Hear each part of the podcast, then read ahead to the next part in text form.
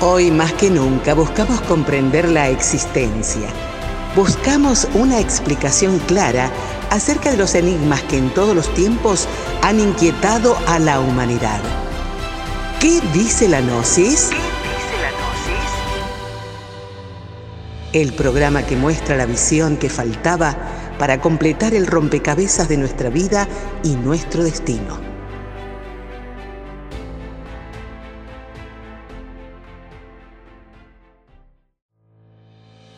¿Qué tal amigos? Un cordial saludo para todos. Soy Ariel Delfín presentando una nueva entrega de ¿Qué dice la Gnosis? Y en esta ocasión tenemos a una eminencia como Eleuterio Martínez, ecologista, bioeticista, investigador y catedrático dominicano, quien nos ilustra en forma maravillosa acerca de los procesos de la vida y cómo nuestro cuerpo transforma la luz solar en energía. Así que relájense, pónganse cómodos y escúchenlo hasta el final porque realmente vale la pena.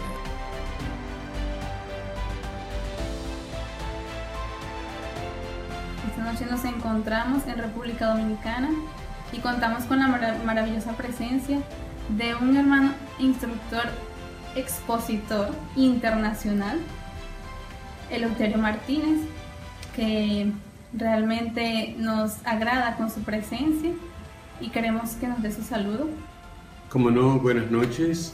Para mí es un honor estar con los seguidores de Gnosis TV y esta noche estamos para conversar un poquito sobre la vida, sobre la Gnosis, sobre la doctrina, sobre la vida en sí mismo.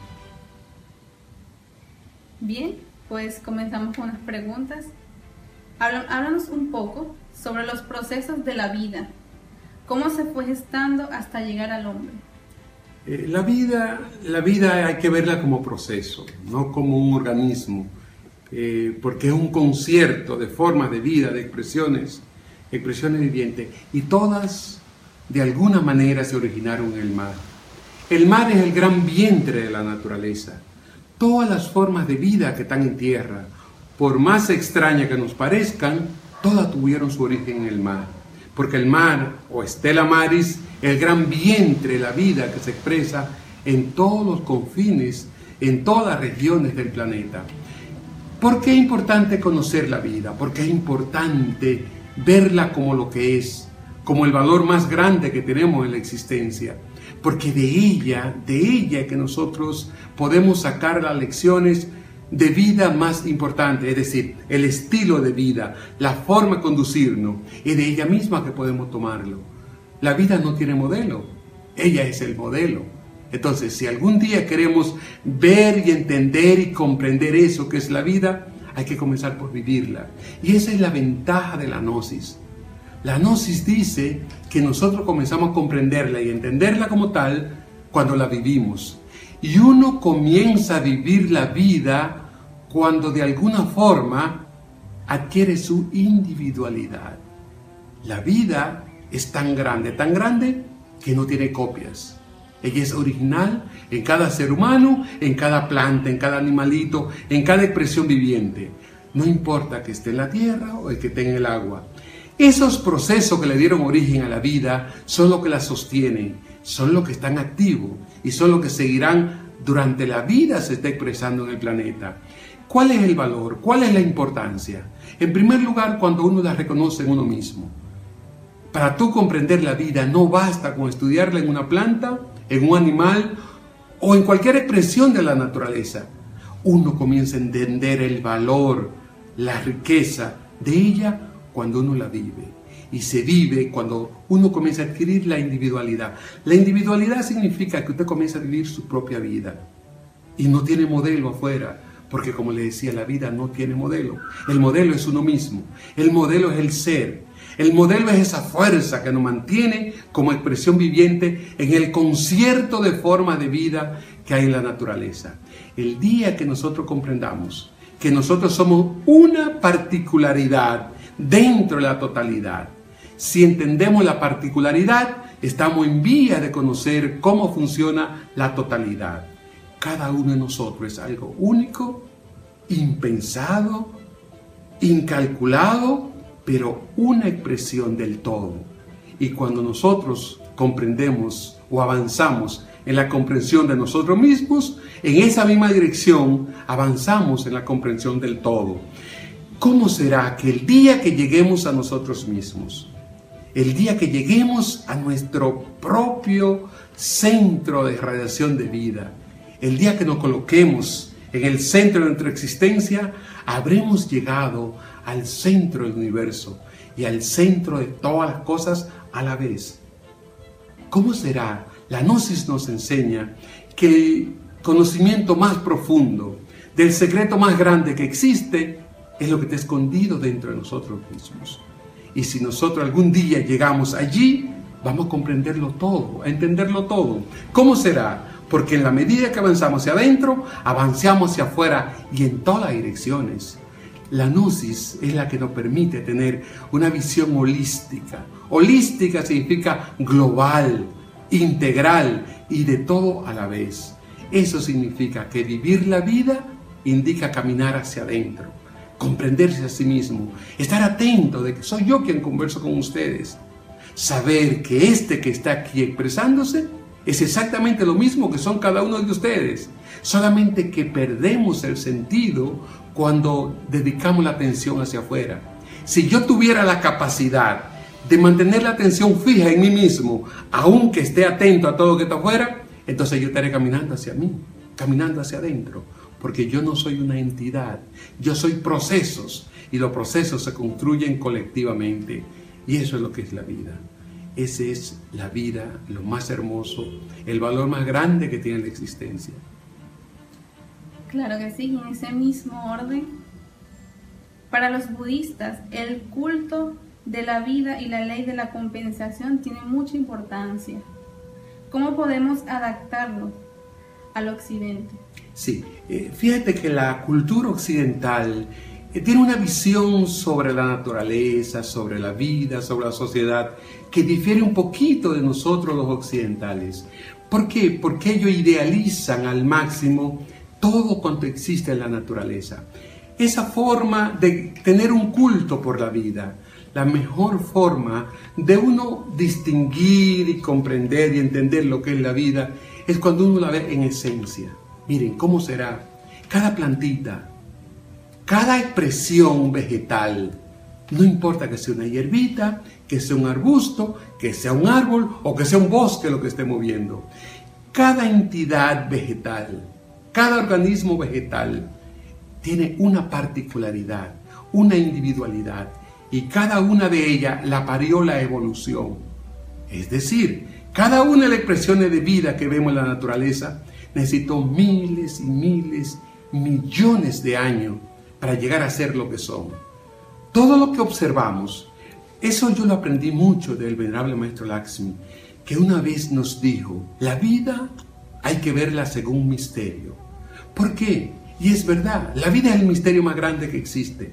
Me decía aquella vez, me acuerdo que estábamos alrededor del lago que tenemos en el Parque Mirador Norte y veíamos unos pececitos y los niños llegaban y le echaban comida y los pececitos saltaban para comer y él nos explicaba, usted ve cada pececito de eso que tiene la habilidad de buscar el alimento, tiene millones y millones de años de existencia y ese proceso que lo llevó a esta habilidad de buscar el alimento y después cómo él llegó hasta ahí, tiene una historia grandísima que nosotros, si la conociéramos, nos asombraríamos. Y es lo mismo que pasa con cada planta. Cada planta tiene su propia historia. Cada una de ellas tuvo que pasar por procesos de adaptación para llegar a ser lo que es. Por eso es que cada vez que vemos un animalito, no importa que sea en el agua, que sea en el aire, que sea en la tierra, cada vez que vemos una planta, no importa que sea un bosque, que sea en el patio, donde quiera, ella es una expresión de la vida. Y cada una de esas formas de vida merece un respeto. Por eso es que los orientales tenían como ese sentido del respeto a la vida, como uno de sus valores más importantes. Respetar la vida es cultivar ese respeto, cultivar ese culto, por decirlo así, a la vida con respetar cada forma de vida, porque es única e irrepetible. Y cada una de ellas tiene su particularidad, si es su historia, y tiene que si la conociéramos nos asombraríamos ver cómo ellas llegaron hasta ese momento. Por eso es que eso es la ley de la compensación, que de hecho es la ley que gobierna todo. De hecho, la misma ley del karma es un proceso de cumplimiento de la ley de la compensación. Hice esto, tendré esta respuesta, que viene precisamente con la misma filosofía oriental. La verdadera ley de la naturaleza que rige para toda forma de vida, que gobierna toda la existencia, es la ley de la compensación. Eso es correcto. La vida se sostiene porque hay una ley que lo está equilibrando todo. Nunca se puede ir totalmente para un lado ni para el otro. Tiene que mantener ese proceso de compensación. Y la vida es precisamente el ejemplo de todo ello. Cada forma de vida que ha llegado hasta este momento, hasta este proceso por el cual pasa nuestra civilización y pasa el planeta como tal, llegó hasta este momento porque fue guiada por una ley que se llama la ley de la compensación, que es la ley de la selección natural.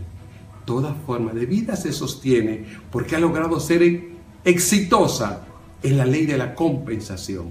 Ha podido equilibrar fuerzas, ha podido equilibrar la vida, ha podido equilibrar valores y antivalores para hacer la maravilla de lo que vemos. La naturaleza es perfecta.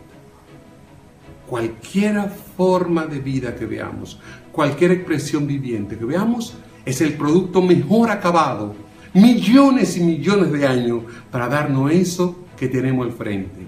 Por eso es que reverenciar la vida, respetar la vida, rendirle culto a la vida, es lo mejor que nosotros podemos hacer a lo largo de nuestra existencia.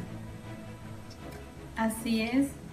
Y en uno de sus libros nos enseña la importancia que tiene el sol en la creación de la energía sexual. En el ser humano nos puede explicar ¿Cómo es ese proceso? El sol es la expresión más visible, la más viviente, la más clara de la vida en sí misma. No hay forma de vida que se sostenga sin la ausencia del sol, en ausencia del sol. ¿Por qué? Porque hasta los organismos que viven en los fondos, en los abismos del mar, que nunca han visto la luz, que no saben que la luz existe, Viven porque el sol la sostiene. ¿Cómo será que no puede haber vida si el sol no está presente? Porque la vida en sí misma es el Cristo en sustancia. La vida, no importa que sea una planta, que sea un animalito, no importa si está vivo una expresión viviente, es la expresión del Cristo en sustancia. La sustancia, que es la materia en sí misma, tiene un vehículo de expresión. Nosotros somos un vehículo de expresión de esa energía. Y como es el sol que la sostiene, es el mismo sol que le dio la vida. Nosotros, aunque no creemos ser algo diferente, algo distinto, somos hijos de la naturaleza y nos comportamos conforme a la gracia de la misma naturaleza. El sol que gobierna la vida, gobierna los procesos de la reproducción también. Nosotros somos una ventanita abierta. Siempre nos he explicado que tenemos una glándula pineal y que esa glándula pineal que está en la cúspide del cerebro, esa glándula pineal que dijimos que es el asiento del Padre correctamente, porque es la ventana que se abre hacia el infinito. Esa ventana que se abre hacia el cielo, por decir de alguna forma, todo cuanto existe, esa ventana es la puerta de entrada de la luz del sol.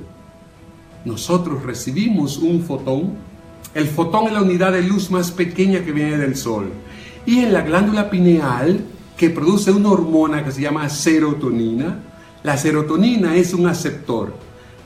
Capta el fotón, se excita y se convierte en un neurotransmisor y baja por esa autopista perfecta de la vida que se llama la columna vertebral baja por toda la médula espinal, por el canal central y llega al coxis. Cuando llega al coxis, que son tres huesos, uno detrás del otro, el del medio tiene dos huecos, dos aberturas, y es por donde salen los canales nerviosos que van transmitiendo el fotón que llegó del sol, que lo atrapó la serotonina, bajó al coxis, después sale y se va a los del varón o va, porque la maravilla de la naturaleza es así, o va a los ovarios de la mujer. Porque el mismo proceso que ocurre en el varón ocurre en la hembra. ¿Cómo será que es un fotón el que se atrapa, baja, se condensa y se convierte en un esperma? Por eso es que los espermas, la cabeza del esperma, o lo que le llaman el acrosoma, el punto central, es un átomo de luz, es un átomo de oro. Y que el microscopio electrónico le permite ver cómo las radiaciones que emite la cabeza del esperma es como si fuera un sol brillante. Eso indica que la vida todavía no la conocemos a fondo y desconocemos grandemente toda esa grandeza. La, la Academia de Ciencia de Polonia de 1996 pudo descubrir que la cabeza del acrosoma realmente es un átomo de oro y el oro es la verdadera condensación de la luz del sol. Eso es en el varón. En la hembra, la luz que llega a la pineal de la hembra llega por una filtración que le hace la luz de la luna. Fíjense que la luz de la luna no quema, alumbra es una luz núbil, es la misma luz del sol, pero limpia ya. El varón la recibe bruta como tal y la serotonina la atrapa y la convierte en un fotón y la lleva y lo convierte en un esperma. En la hembra, esa luz del sol que se proyecta y llega a la luna, la luna la limpia y después la envía como un lumen. El lumen es la luz que sale de la luz, es decir, la luz del sol filtrada por la luna y llega a la hembra la hembra no actúa la serotonina, actúa la hormona hermana que se llama melatonina. La melatonina es la que atrapa el lumen, la baja por esa autopista maravillosa que es la columna vertebral y llega hasta sus ovarios. Y es en los ovarios justamente donde se gesta el continente de la vida. Fíjense, el esperma es el contenido, el óvulo es el continente el contenido llega, penetra el continente y allí donde comienza todo ese proceso, todos esos procesos que nos dieron resultado lo que somos. Nosotros, cada plantita, cada animalito, no importa los extraños que seamos, pero todos nos formamos de la misma forma.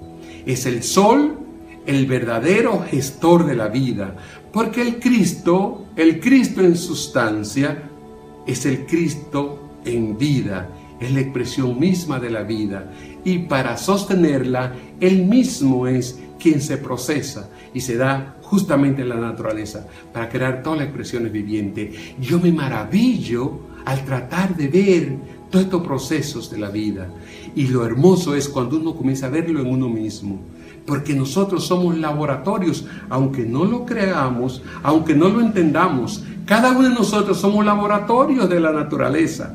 Nosotros somos una maquinita procesadora de energía solar. Y como medio de expresión de energía solar es que captamos el sol, lo transformamos en nuestro cuerpo y lo convertimos en esperma.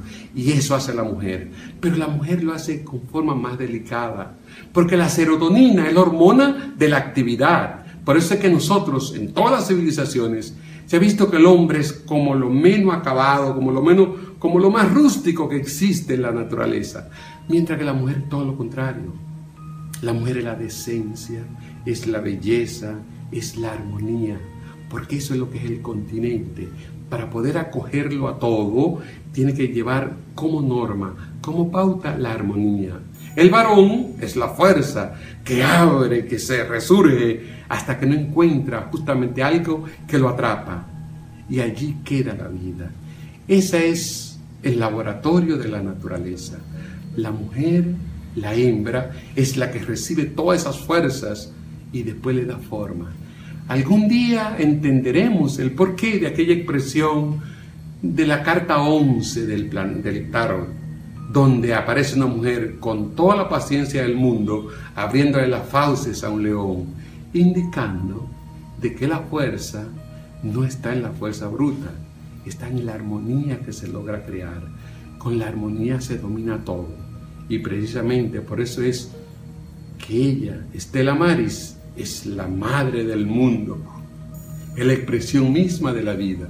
Y nosotros, los seres humanos, estamos a sus pies.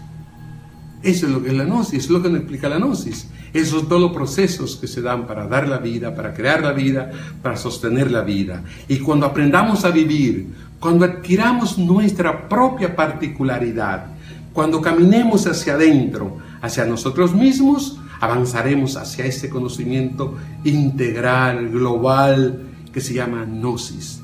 La divina gnosis es la comprensión en sí de esto que le llamamos vida. Por eso es que entre la vida y la gnosis, una es la vida en sí misma y otra la luz increada. La gnosis es esa luz que no hace sombra. La gnosis, la sabiduría de todos los tiempos y todo el tiempo que tenemos procesándonos en la naturaleza hasta llegar a este punto, eso somos nosotros. El punto matemático, lo más completo que existe en el universo. Comprender eso caminando hacia adentro, porque nadie puede vivir la experiencia por el otro. Todo lo que me cuenten, pero me están contando otros, esa es la vida y la vivencia de otros. Y a mí la vivencia de otro no me sirven, me sirven mis propias experiencias.